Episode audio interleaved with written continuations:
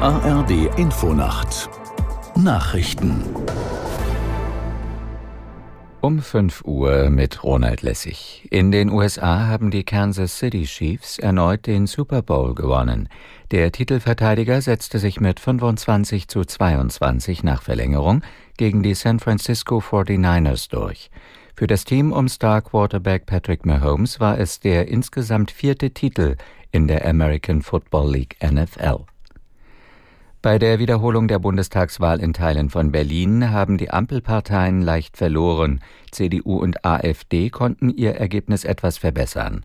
Der Bundestag hat künftig einen Abgeordneten weniger, weil die FDP einen Sitz verliert. Aus der Nachrichtenredaktion Thomas Kuhlmann. Für die anderen Parteien ändert sich nichts. Das offizielle Wahlergebnis von 2021 wird aber korrigiert. FDP und Grüne verlieren 0,1 Prozentpunkt, CDU und AfD erhalten jeweils 0,1 Prozentpunkt dazu. Alle drei Ampelparteien haben bei der Teilwiederholung Stimmen verloren. Die SPD bleibt aber in Berlin vor den Grünen stärkste Kraft. Die AfD zieht durch leichte Zugewinne an der FDP vorbei. In etwa einem Fünftel der Wahlbezirke musste nochmal abgestimmt werden, weil es 2021 mehrere Pannen gegeben hatte. Israels Militär hat nach eigenen Angaben zwei in den Gazastreifen verschleppte Geiseln befreit. Es handele sich um zwei Männer im Alter von 60 und 70 Jahren, teilten die Streitkräfte mit. Sie seien am 7. Oktober von Terroristen aus einem Kibbutz entführt worden. Gerettet wurden die Männer den Angaben zufolge in der Stadt Rafah im südlichen Gazastreifen. Bei israelischen Luftangriffen sind dort nach Angaben der Hamas zahlreiche Menschen getötet worden. In Deutschland machen noch immer viele Jugendliche die Schule nicht zu Ende.